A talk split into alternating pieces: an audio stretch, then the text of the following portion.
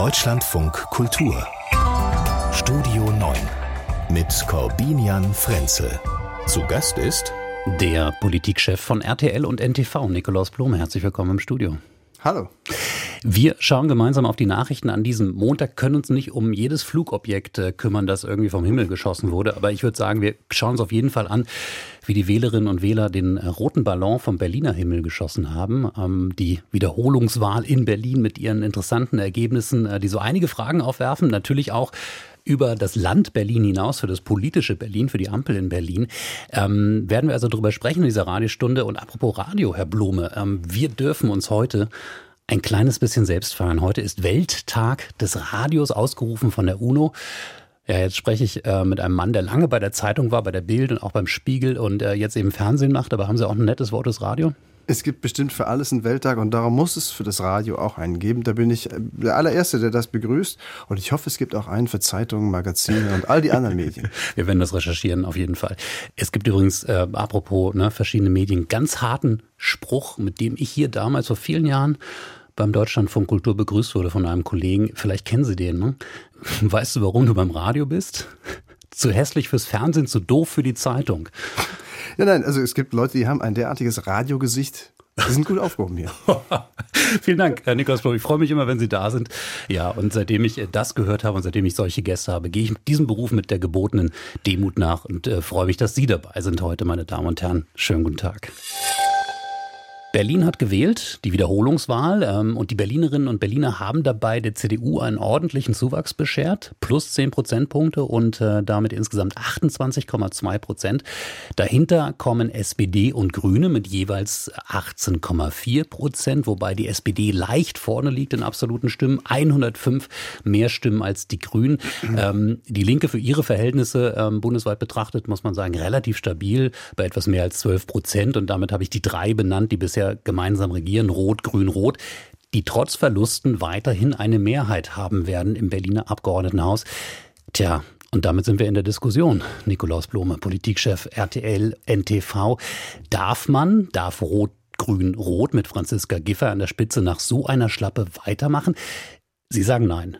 Ne, Sie haben es ja bewusst formuliert, darf man das? Dürfen die jetzt einfach weitermachen? Und darauf lautet die Antwort, glaube ich, wirklich nein.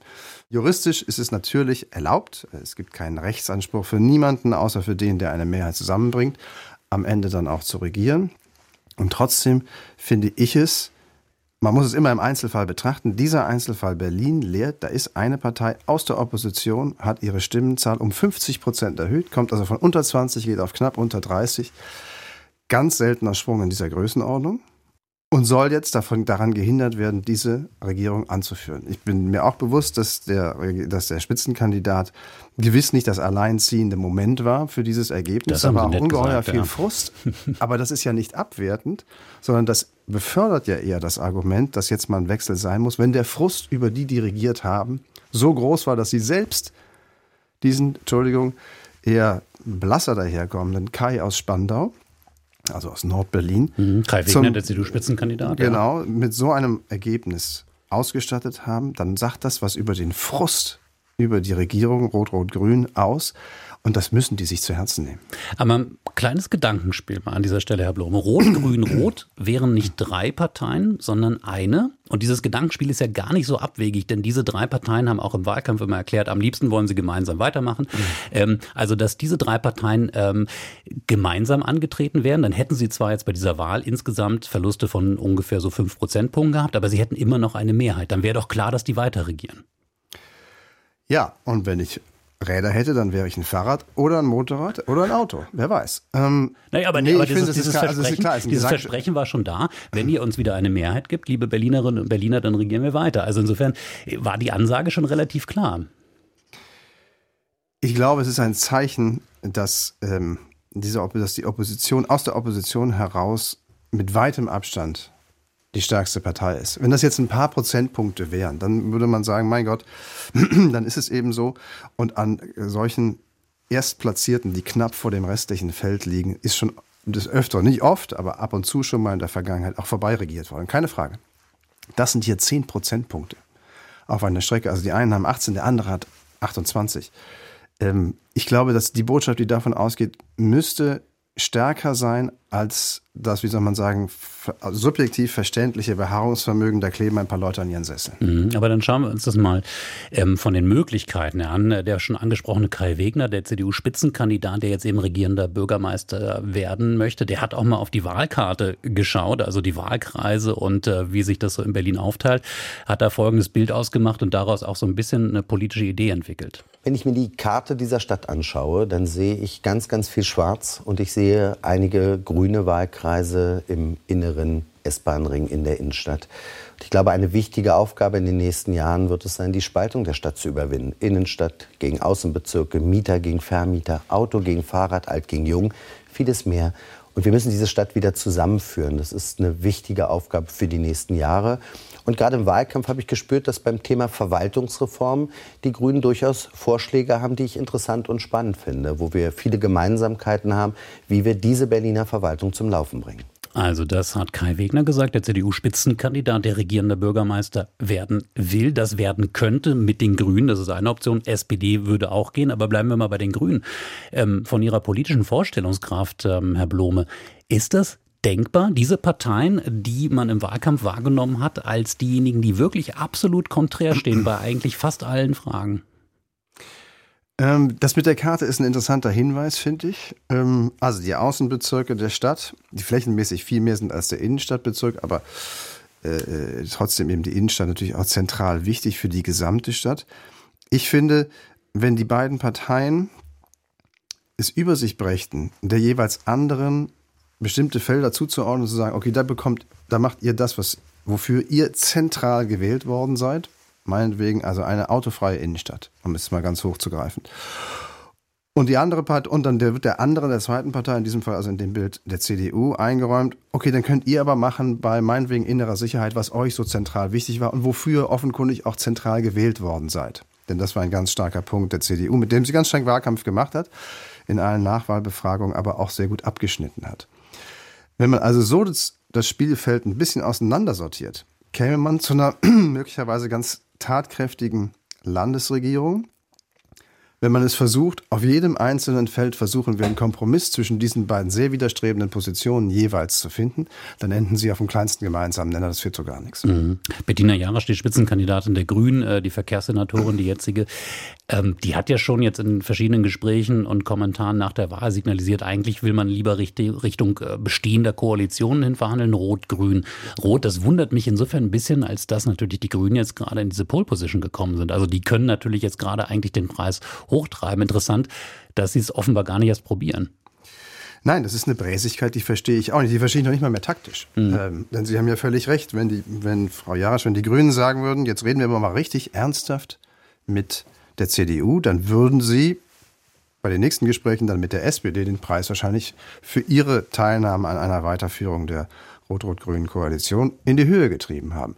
Will sie gar nicht. Das heißt, die Will sie nicht oder ich vielleicht kann sie auch nicht, weil sie natürlich einen relativ linksgestrickten Berliner Grünen Landesverband im Hintergrund hat, bei dem sie weiß, die, die würden wir sowieso nicht das naja, Mandat aber von geben, ne? diesem ne? linksgestrickten Landesverband, wie Sie sagen, würden mehr Leute Senator werden oder auch Staatssekretär werden, weil wenn man den, die Riege der Senatoren durch zwei Parteien teilt, springt dafür die jeweilige eine Hälfte mehr raus, als wenn sie es durch drei Parteien teilen müssen, wie in der jetzigen Situation. Also man hätte auch mehr Einfluss als Grüne, weil das Feld eben nur noch durch zwei geht und nicht mehr durch drei Parteien, wo jeder seinen Punkt mal machen muss ähm, in so einer Koalition.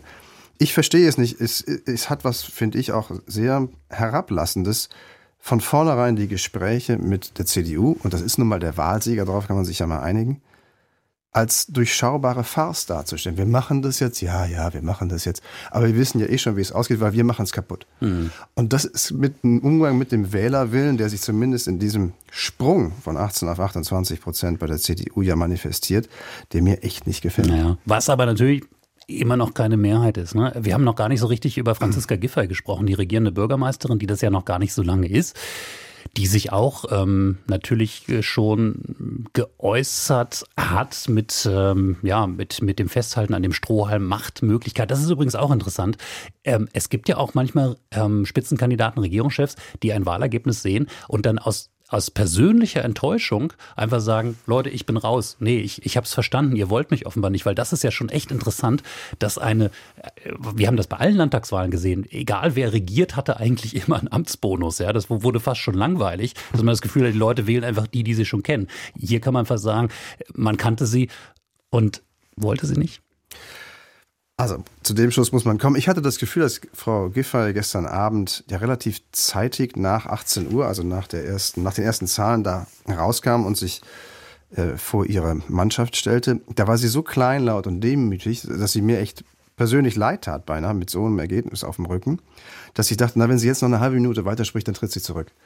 Da hat sie sich aber gefangen ähm, oder hatte das äh, vermieden und im weiteren Verlauf des Abends konnten sie sehen, wie sie immer selbstbewusster oder meinetwegen auch störrischer und, und fixierter wurde auf die Möglichkeit, huiuiui, wenn wir hier nur einen haarfeinen Vorsprung vor den Grünen haben, dann mache ich einfach weiter. Mhm. Und dass jetzt am Ende eine Stelle, die dritte Stelle hinterm Komma bei der Frage SPD oder Grüne auf Platz zwei, darüber entscheidet, wer diese Stadt regiert, derweil der Wahlsieger zehn Prozentpunkte vorliegt. Ich verstehe es nicht, tut mir leid. Was ich aber auch noch nicht verstehe, und letztendlich wird das ja auch manifestiert durch Zahlen, die es gab, also diese, diese berühmten Wahlnachbefragung, die Hoffnung oder die Erwartung der Berlinerinnen und Berliner, dass die CDU es jetzt wirklich besser macht, die ist ja auch über, nicht übermäßig groß. Ne? Die ist ja eher gering. Ich weiß nicht, wie es bei Ihnen äh, aussieht, Herr Blome, ob Sie die Erwartung haben, dass da auf einmal ähm, ich Berliner Wunder einen, geschehen. Ich würde es auf einen Versuch ankommen lassen, das nennt man Demokratie. Äh, die SPD hat das 22 Jahre lang ehrbar, redlich, mitunter erfolglos, manchmal charmant, wie auch immer versucht, in den letzten Jahren Rot-Rot-Grün, und das ist ja nicht ein Jahr, das sind ja anderthalb genau, Legislaturperioden, ja, es gab ähm, vor ist es einfach nicht mehr vor und nicht mehr zurückgegangen. Ja. Ähm, wir haben so oft über diese Einkaufsstraße in Ostberlin gesprochen, Friedrichstraße, die erst gesperrt wird, damit es irgendwie eine Fußgängerzone wird. Die wurde es aber nicht, da wurde man dauernd vom Radfahrer überfahren äh, dann ist, hat das Gericht die Sperrung aufgehoben. Dann hat Frau Jarasch, also die grüne Mobilitätssenatorin, es wieder sperren lassen in diesem Hin und Her fand ich, war die ganze Geschichte von Rot-Rot-Grün auserzählt. Mhm. Jetzt soll es halt mal ein anderer probieren. Aber apropos anderer probieren, deswegen ähm, letzter Vorschlag auch nochmal in der Alternative zu dem Schwarz-Grün, das ich politisch nicht so richtig sehe, dass die zusammenfinden. Das könnte natürlich auch genau die Rolle der Grünen sein, dass sie der SPD jetzt hilft. Die, die Grünen, muss man ja dazu sagen, die jetzt am, am wenigsten gerupft aus diesem Bündnis hervorgegangen sind, ähm, dass die Grünen sagen, liebe SPD, wir können weitermachen, aber es muss sich wirklich etwas ändern und ändern heißt, ähm, es ist auch nicht mehr Franziska Giffey, präsentiert uns jemand anderen. Also der Drittplatzierte verhindert dann nicht nur, dass der Wahlsieger Bürgermeister wird, sondern diktiert den Zweitplatzierten dann noch, mit wem er anzutreten nee, hat. Äh, Langsam, aber sicher sorg, fangen wir das an jetzt. Ich meine, dann können wir es mit den Wahlen auch gleich ganz sein sorg lassen für den und sagen, die Grünen schießen das für sich aus und präsentieren uns dann, was sie machen. In Wirklichkeit, Herr Blom, und damit will ich schließen bei diesem Thema, ähm, gibt es ja vielleicht sogar radikalere Vorschläge. Ähm, sie haben das auch mal formuliert in Ihrer Spiegelkolumne. Wir, wir übergeben das einfach gar nicht mehr den Berlinern selbst, sondern äh, Sie hätten, glaube ich, eine Bundesverwaltung ins Spiel gebracht. Ich habe schon mal den Gedanken hier ins Spiel gebracht, es könnte ja eine andere Landes Landesregierung vielleicht mal sozusagen so eine Art Zwangsverwaltung übernehmen.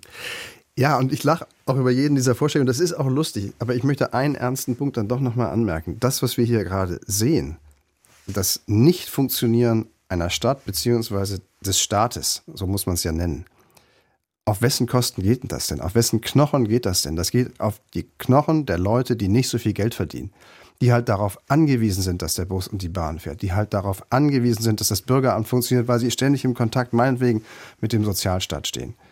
Ja? Und ein nicht funktionierender Staat richtet psychologisch und ganz praktisch in dieser unteren Hälfte der Bevölkerung Verheerungen an. Und dann wundern wir uns, dass die Leute sagen, ey, Demokratie, bleib mir doch weg davon, das funktioniert ja eh nicht. Warum wählen wir denn hier? Also das ist ein ganz übles Programm, die Leute zu entfremden, von dieser Form regiert zu werden, wenn es halt nicht funktioniert. Und die, die dafür verantwortlich sind, seit Jahren, manche sogar seit Jahrzehnten, in der Stadt dafür, dass es nicht funktioniert, die müssen jetzt einmal einsehen, dass sie einen Schritt zurückdrehen und sagen, jetzt muss es mal ein anderer machen und sei es nur aus hygienischen Gründen. 4,6 Prozent FDP bei der Abgeordnetenhauswahl in Berlin. Die FDP ist raus aus dem Landesparlament. Schon wieder, muss man sagen, Nikolaus Blome. Äh, Im Prinzip sind alle Landtagswahlen seit der Bundestagswahl für die FDP nicht gut gelaufen. Also mindestens aus der Regierung geflogen, häufig aber auch, äh, wie zuletzt in Niedersachsen und jetzt eben in Berlin, ganz aus dem Parlament geflogen. Die arme Ampel im Bund, ne? Also ich meine, wir wissen ja, die Gelbphase bei der Ampel ist ohnehin immer viel kürzer als grün oder rot, aber so langsam fällt gelb ja ganz aus. Ja, kann man nur schwer verstehen. Ich habe ein bisschen Schwierigkeiten, große bundespolitische Ableitungen aus dieser Landtagswahl in Berlin zu ziehen. Aber bei der FDP muss man es tun, denn das wird die Koalition, die Bundeskoalition, die Ampel unter vermehrten Stress setzen, weil die FDP schon mit der Reflex geantwortet hat, mit dem sie in der Regel auf solche Niederschläge antwortet, nämlich jetzt werde man noch sichtbarer werden wollen, noch mehr pointierter auftreten wir, wollen. Wir, können das gerade mal hörbar machen. Ne? Der äh, Generalsekretär Bijan Djesaray, der das nämlich so formuliert hat. Das heißt für mich persönlich auch in erster Linie ganz klar, dass die FDP, vor allem die Stimme der FDP, die Handschrift der FDP auch in der Koalition, auch in Berlin deutlicher sein muss als bisher. Wir haben eine ganze Reihe von Themen auch innerhalb der Koalition, die noch nicht entschieden worden sind, wo übrigens auch unterschiedliche Positionen innerhalb der Koalition existieren. Äh, nehmen Sie das Thema äh, die Zukunft der Infrastruktur, Planungsbeschleunigung, wo man auch von uns als FDP erwartet, dass wir unsere Vorstellungen äh, durchsetzen. Der FDP-Generalsekretär, das ist das, was Sie meinen, ne? Ja, das mag in der Sache ja auch vereinzelt richtig sein, also meinetwegen im Verkehrssektor, es nur so zu machen, wie die Grünen das vorschlagen und gar nichts mehr zu bauen, gar nichts mehr zu erweitern, ist vielleicht, da hat die FDP vielleicht sogar recht, aber im Kern immer zu reagieren mit, jetzt müssen wir noch lauter werden im Bund, das ist halt, äh, wissen Sie, was die klinische Definition von Wahnsinn ist? immer dasselbe zu tun, aber jedes Mal ein anderes Ergebnis zu erwarten. Okay. Und das glaube ich halt nicht, dass das funktionieren wird. Also noch lauter zu werden für die FDP ist, glaube ich, gar nicht die Lösung, weil eine zerstrittene Regierung immer schlecht kommt. Und die einzige Präsenz, die die FDP auf der großen Bühne hat, ist diese Regierungspräsenz. Also immerhin natürlich eine, eine große. Mhm. Und wenn sie die quasi dazu nutzt, lediglich äh, heiße Luft oder Streit zu provozieren, glaube ich nicht, dass ihr das in den Ländern groß nutzen wird. Also nicht lauter werden, aber ich meine, leiser werden kann natürlich auch nicht die Antwort sein, weil dann ist man gar nicht mehr wahrnehmbar.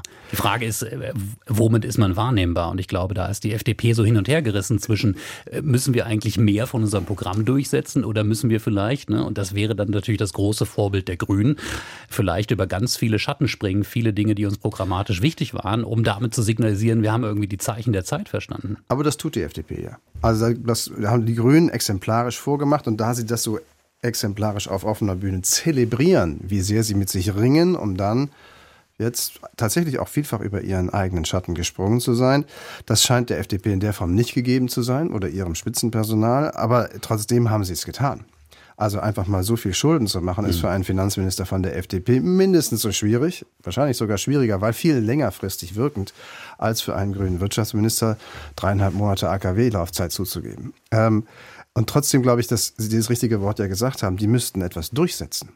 Also sie müssten nicht laut sein, sondern müssten am Ende einer, keine Ahnung, wie vernünftigen, gezielten Diskussion rauskommen und sagen, das übrigens haben wir jetzt durchgesetzt. Und diesen Punkt müsste man ihnen dann auch lassen. Ja, ähm, jetzt hätte ich gedacht, vielleicht ist einfach für die FDP auch das Problem, dass die Ampel in der Wahrnehmung irgendwie doch rot-grün plus noch die anderen ist. Ne? Also, dass sie da eigentlich natürlicherweise gar nicht reingehören. Aber äh, diejenigen, die es länger beobachten, und dazu erzählen Sie ja auch, wissen ja, was der FDP passiert ist, als sie das letzte Mal im Bund regiert hat, 2009 bis 2013, damals in der Wunschkoalition mit Angela Merkel, mit der Union. Da hatten wir ein ganz ähnliches Bild. Sie haben angefangen zu regieren und sind aus einem Parlament nach dem nächsten rausgeflogen, äh, letztendlich dann sogar aus dem Bundestag. Ich komme manchmal zu dem Punkt, dass ich denke, vielleicht hat die FDP, die ja die natürliche Regierungspartei der alten Bundesrepublik war, ähm, vielleicht hat sie es verlernt? Ich glaube, das trifft auf die Zeit ähm, 2009 bis 2013 zu. Ähm, da hatte sie es tatsächlich verlernt und war oder kam so ungeschult, in Anführungsstrichen, ungelernt, ungelenk vor allen Dingen, zurück in die Regierungsverantwortung, dass sie daraus, was sie da hätte ähm, machen können, eben an technischen Mängeln, wenn man so will, gescheitert ist, an der eigenen technischen Unzulänglichkeit, an der Unerfahrenheit, Unfähigkeit, gediegenes, normales Handwerk abzuliefern, was ja für eine Partei bürgerlichen Lagers wie der FDP besonders wichtig ist, dass sie ordentlich regieren können, dass es handwerklich irgendwie sitzt und man das Gefühl hat, die wissen, was sie machen. Das würde ich in diesem Fall, in dieser Regierung nicht sagen, weil die FDP schon mit einem klaren Programm kam, äh, mit einer klaren Idee, einer klaren Kontur und eigentlich auch, ähm, sagen wir mal so, handwerklich sich jetzt noch nicht die gröbsten Schnitzer geleistet hat. Also wenn man sieht, was Robert Habeck sich unter großem Druck, gar keine Frage, in der Gas- und Energieversorgungskrise sich an Schnitzern hin und her und vor uns zurückgeleistet hat. Dagegen muss man sagen, hat äh, Christian Lindner im Finanzministerium sehr sauber und sehr ruhig abgearbeitet, das Geld hingestellt, die Finanzierung klargemacht, ein paar Mal getrickst, okay, aber das ist jetzt mal wenigstens handwerklich gediegen getrickst. Ähm, also ich finde, er hat getrickst, aber ja. das ist jetzt die inhaltliche Bewertung. Nur was er abgeliefert hat, hat immer gepasst und gestimmt. Tja, aber dann bleiben wir ja doch bei den Inhalten. Also beim letzten Mal dann handwerklich nicht gut gearbeitet, jetzt handwerklich gut, aber dann sind es ja offenbar die Inhalte, die nicht stimmen. Wie gesagt, hier in Berlin sind die, glaube ich, unter die Räder geraten, im wahrsten Sinne des Wortes, weil sie einen Wahlkampf geführt haben, der ganz klar auf Autoverkehr zielte, hat dann vielleicht doch nicht so viel gezogen. Oder hat CDU eben die Leute gezogen. in Richtung CDU ja. getrieben, weil sie sagten, so, jetzt reicht's. Dieses Mal muss auf jeden Fall ein klarer Abstand zwischen CDU und den anderen hergestellt werden, der SPD und den Grünen. Also sind alle, die im weitesten Sinne vielleicht auch FDP hätten wählen können, am Ende wohl dann doch zur CDU gegangen, um da einen klaren Punkt in Summe zu setzen. Und das hat die jetzt hier knapp unter Wasser gedrückt. Es könnte ja einfach nur ein schöner Tag sein für die CDU heute. Nikolaus Blome, ne? wie, wie das dann halt so ist, ne? an so einem Montag nach einer Wahl, die man gewonnen hat, da gibt es dann immer einen schönen Blumenstrauß. Wobei, den Blumenstrauß gibt es ja immer, ne? also auch wenn sie verloren den haben. Blumenstrauß, ich habe mal versucht herauszufinden, ob der Blumenstrauß größer oder anders farbig ist, ob da irgendein Code drin ist. Es scheint aber nicht der Fall zu sein. Okay, also Blumenstrauß für Kai Wegner, klar. Der hat äh, die Wahl in Berlin gewonnen. Ähm, aber heute geht es beim Bundesvorstand, wenn man ähm, auf die Tagesordnung schaut, der CDU, um ein Thema, das dann eher schwierig ist für die Christdemokraten, nämlich wie weiter mit Hans-Georg Maaßen, dem früheren Chef des Bundesamtes für Verfassungsschutz. Ähm, darf er CDU-Mitglied bleiben nach all den Äußerungen, äh, die ihn eben aus Sicht der CDU zu weit rechts verorten? Er selbst hat die Frist, die ihm dieser Bundesvorstand der CDU gesetzt hatte, vor einiger Zeit, bitte selbst auszutreten, einfach ungenutzt verstreichen lassen. Hat also auch in Interviews erklärt, ähm, dass er das gar nicht vorhabe. Jetzt ähm, steht wahrscheinlich in diesen Minuten wird es beraten an, dass die CDU ein ganz offizielles Parteiausschlussverfahren Verfahren einleiten wird. Herr Blome, ähm, das ist eigentlich eine Lose-Lose-Situation, oder? So ein Parteiausschlussverfahren? Ja, scheint mir auch so. Verschafft der Sache, der Person, Herrn Maaßen, äh, eine Aufmerksamkeit, die sie vorher gar nicht mehr richtig hatte. Äh, man sah, wie sich der ähm, Ex-Verfassungsschutzpräsident wirklich radikalisiert hat. Ich weiß nicht, klar, kann mir nicht vorstellen, dass er immer so war, sondern dass er sich im Netz äh, in Gruppen, bei denen er offenkundig noch Beifall findet. Zusehends verbal, inhaltlich, programmatisch, wenn man so radikalisiert hat. Aber warum ist das jetzt eigentlich, also warum muss das jetzt 100% das Problem der CDU sein? Ja, der Mann ist bekannt, oder er war zumindest bekannt, er hatte auch großen Einfluss, das ist lange her. Jetzt hat er keinen mehr. Jetzt ist er noch CDU-Mitglied. Ich möchte nicht wissen, wie viele andere CDU-Mitglieder es gibt, die ähnlich schräg vielleicht denken, wie es in anderen Parteien auch Leute gibt, die schrecklich schräg denken. Man schaue, ah, ich weiß ganz egal, Sie können überall in jede Partei wahrscheinlich schauen und finden am, am Saum, so ein Narrensaum hieß das früher, wo die einfach die Irren sind. Zu denen zählt, Entschuldigung für das Wort, Hans-Georg Maaßen für mich inzwischen auch. Also warum zieht sich die CDU diesen Schuh an? Ich hatte das Gefühl, es ist ihr angezogen mhm. worden. Und sie hat es mit sich machen lassen. Jetzt also hat sie, sie den Salat und muss das durchziehen. Sie sollte es lieber lassen, würden Sie das jetzt sagen? Ich meine, das ist jetzt eigentlich fast zu spät, oder? Das ist inzwischen zu spät, ja. Also jetzt hat sie es begonnen und angekündigt, nun muss sie es durchziehen. Sie weiß, jeder in der CDU-Spitze weiß, dass man damit keine Punkte machen kann. Dass die, die politischen Kräfte, vielleicht links der Mitte, die gesagt haben, die CDU muss uns beweisen, dass sie keine rechtsradikale Partei ist. Und der einzige Beweis, mit dem sie das antreten kann, ist der Rauswurf von Herrn Maaßen. Darin steckt natürlich eine echte Unterstellung, nämlich, dass die CDU überhaupt jemals irgendwie in Summe in der Führung so radikal werden könnte, wie vielleicht ganz am Rand irgendein Mitglied, bekannt oder nicht bekannt, bei Ihnen ist. Mhm. Ich meine, es gibt ja einige, die vermuten, das ist auch strategisch für einen ähm, Parteichef Friedrich Merz ganz, ähm, eine ganz gute Situation, weil er, dem ja vorgeworfen wird, auch manchmal ganz ordentlich rechts zu blinken, auch mit einzelnen Aussagen, dass der dann aber an dieser Stelle deutlich machen kann, rechts von Friedrich Merz ist kein Platz mehr. Also Friedrich Merz gelingt es nicht, so ein gewisses, wie soll man sagen, bürgerliches, vielleicht auch manchmal ein bisschen spießiges Unbehagen an bestimmten gesellschaftlichen Entwicklungen so in Worte zu kleiden, dass man sich nicht gleich an diesen Worten vollends abarbeiten kann. Ähm, und die inhaltliche Auseinandersetzung damit auch gar nicht mehr führen muss, weil er einem es so leicht macht, ihn quasi an der B-Note zu packen. Äh, klingt also, bei Ihnen klingt bei Ihnen so nach Versehen, kann aber natürlich auch Absicht sein. Also dass er genauso nee, das glaube ich nicht, weil er jedes Mal klug genug ist. Also ich unterstelle, dass er klug genug ist zu sehen, dass er seiner Sache, seinem inhaltlichen Punkt, auch seinem inhaltlichen Angriff, wenn man so will, auf andere politische Positionen keinen Dienst erwiesen hat, wenn er immerzu zulassen muss, dass nachher nur über die Form und die Stilistik, wenn man so will, die Wortwahl seiner Äußerung geredet wird. Also er mhm. hat sein Ziel nicht erreicht. Das ja, wobei vielleicht hat er das Ziel insofern erreicht. Natürlich, er kriegt die Schelte, er kriegt die Schelte in der veröffentlichten Meinung, ja, in den Kommentaren, äh, bis weithin in Medien, die man äh, dem wahrscheinlich eher bürgerlichen, äh, der bürgerlichen Perspektive zuschreiben würde. Aber möglicherweise ähm, gibt er da die richtigen Signale bei denjenigen, ähm, die auch Hans-Georg Maaßen vielleicht für gar nicht so verkehrt halten von seinen Grundpositionen. Ja, aber so könnte nur argumentieren, jemand, der eine Klientelpartei in dieser Ecke des Spektrums sein möchte, jemand, der eine Volkspartei anführen möchte, der über 30 Prozent, deutlich über 30 Prozent kommen muss, um eine Chance darauf zu haben, Kanzler zu werden oder seine Partei zur Kanzlerpartei zu machen, der muss anders argumentieren, der muss sich an, der muss anschlussfähiger und diskussionsfähiger in die Mitte hinein, also nach links von ihm aus gesehen sein, als das durch manchen sprachliche Ungehobeltheit äh, Friedrich Merz derzeit ist. Und wie gesagt, ich glaube nicht, dass er inhaltlich auch, ist ja für mich über jeden Zweifel erhaben, auch nur im entferntesten so zu ticken, wie Hans-Georg Maaßen inzwischen zu ticken scheint, gemessen an seinen Äußerungen. Das ist jenseits von Gut und Böse. Und wenn der Mann noch ein bisschen Anstand hätte, dann würde er selber austreten, weil das ist nicht mehr seine politische Heimat. Ja, und wir haben jetzt hier ähm, eine Nachricht, die ist, ähm, äh, die, die ist einerseits absolut absurd, sie ist aber auch für die betroffene Person wirklich in einem Maße ähm, unangenehm und ein, ein Angriff, dass man wirklich verstehen kann, ähm, dass sie letztendlich bei der Polizei mit einer Anzeige gelandet ist und das jetzt auch ermittelt wird. Ich erzähle es kurz. Und das passiert auch an einem Ort, wo man es auch wirklich nicht ähm, vermuten würde. Wir reden äh, von der Staatsoper Hannover und dem Ballettchef dieser Staatsoper, der ähm, der Kritikerin Wiebke Hüster, die auch sehr häufig für uns arbeitet, in Deutschlandfunk Kultur, in dem Fall dort für die Frankfurter Allgemeine Zeitung war, der sie mit Hundekot beschmiert hat, offenbar ähm, Herr Blome aus Ärger über zu ähm, scharfe und zu persönliche Angriffe in Kritiken vorher bei anderen Stücken. Ähm, das ist schon, äh, es ist eine Geschichte, die ist eigentlich äh, fast zu absurd, um sie zu glauben.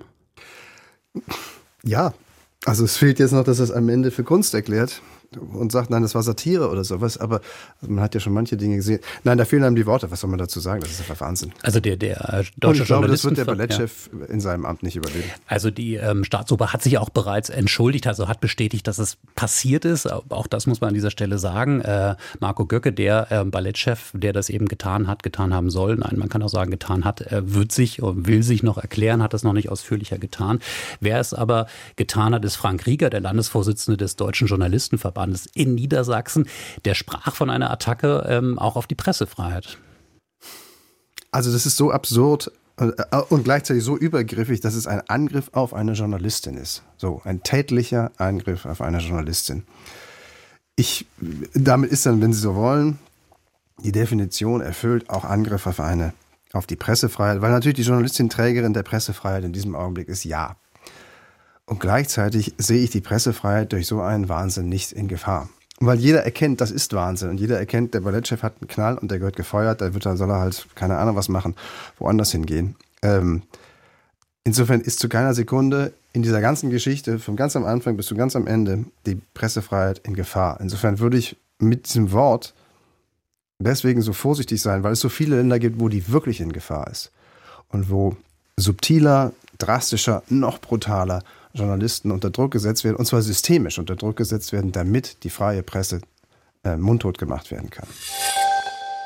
Seit dem Wochenende gibt es Diskussionen, äh, gibt es Aufmerksamkeit für ein Manifest, das Manifest für den Frieden, so ist es selbst überschrieben. Ähm, und diese Aufmerksamkeit gibt es wahrscheinlich auch, Nikolaus Blome, äh, wegen der ungewöhnlichen Allianzen, die sich da zusammenfinden. Die beiden wahrscheinlich wichtigsten Protagonistinnen, Sarah Wagenknecht, die linken Politikerin, und Alice Schwarzer, die Frauenrechtlerin äh, und Emma-Chefin, ähm, aber zum Beispiel auch Margot Käßmann, die frühere EKD-Ratsvorsitzende, ähm, findet sich dort.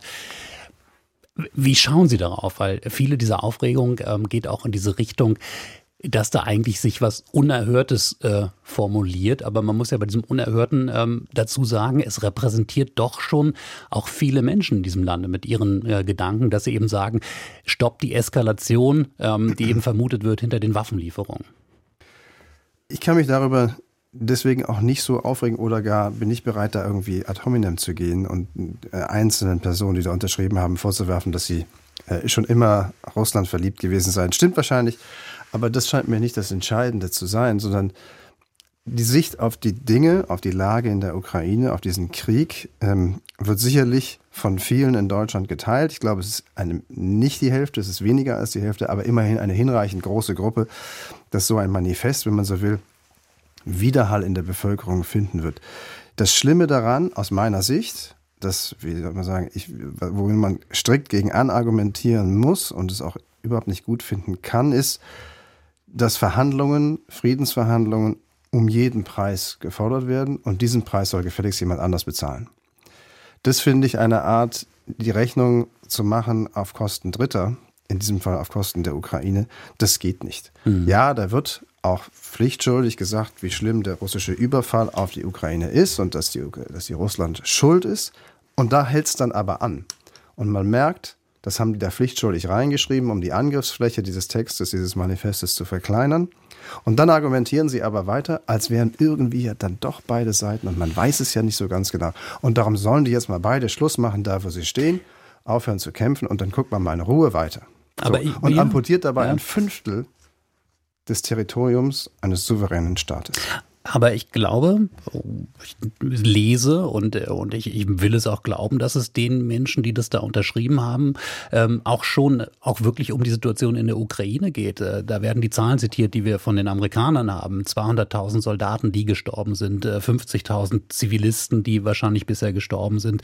Die ganzen schlimmen Begleiterscheinungen von ähm, Krieg, vergewaltigte Frauen, wo auch klar ist und ich glaube auch den Unterzeichnern klar ist, äh, dass sie da natürlich vor allem die russische Armee anklagen an dieser Stelle, dass sie eben sagen, dieses Leid, um dieses Leid geht es nicht darum, irgendwie, wie wir befindlich darauf schauen. Naja, zwei Punkte dazu. Also, das, das Leid, das die russischen Besatzer in den Gebieten, die sie besetzt halten, anrichten, könnten sie ja weiter anrichten, wenn es nach diesem Manifest ginge. Denn dann, dann würde das eingefroren da und die Russen könnten erstmal da bleiben, wo sie sind und dann weitermachen, das, was sie da an Kriegsverbrechen, an Menschheitsverbrechen sich schon geleistet haben. Also erstens, an der Stelle ist es komplett unlogisch, was das Manifest argumentiert oder fordert.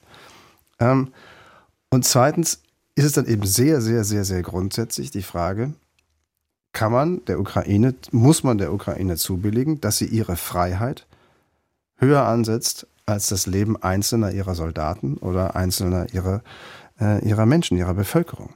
Und wenn die Ukraine macht, ja, wir kämpfen für unsere Freiheit und notfalls sterben wir für diese Freiheit, so pathetisch das klingt, ähm, dann kann nicht irgendeine Truppe aus dem gewärmten Stüblein kommen und sagen, tja, das sprechen wir euch aber ab, das Recht, um euch vor euch selbst zu schützen. Mhm sagen wir jetzt mal, macht mal Frieden. Aber das mit dem gewärmten Stüblein, das gilt natürlich für alle Seiten, auch für diejenigen, die ähm, sich aus guten, nachvollziehbaren Gründen für Waffenlieferungen einsetzen.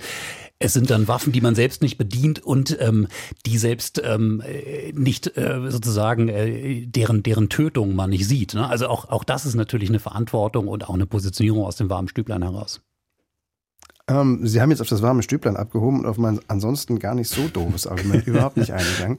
Ähm, man pickt sich äh, immer der Unterschied raus, zwischen ne? den beiden, ja genau, der Unterschied zwischen den beiden Positionen ist, die Ukraine bittet um diese Waffen.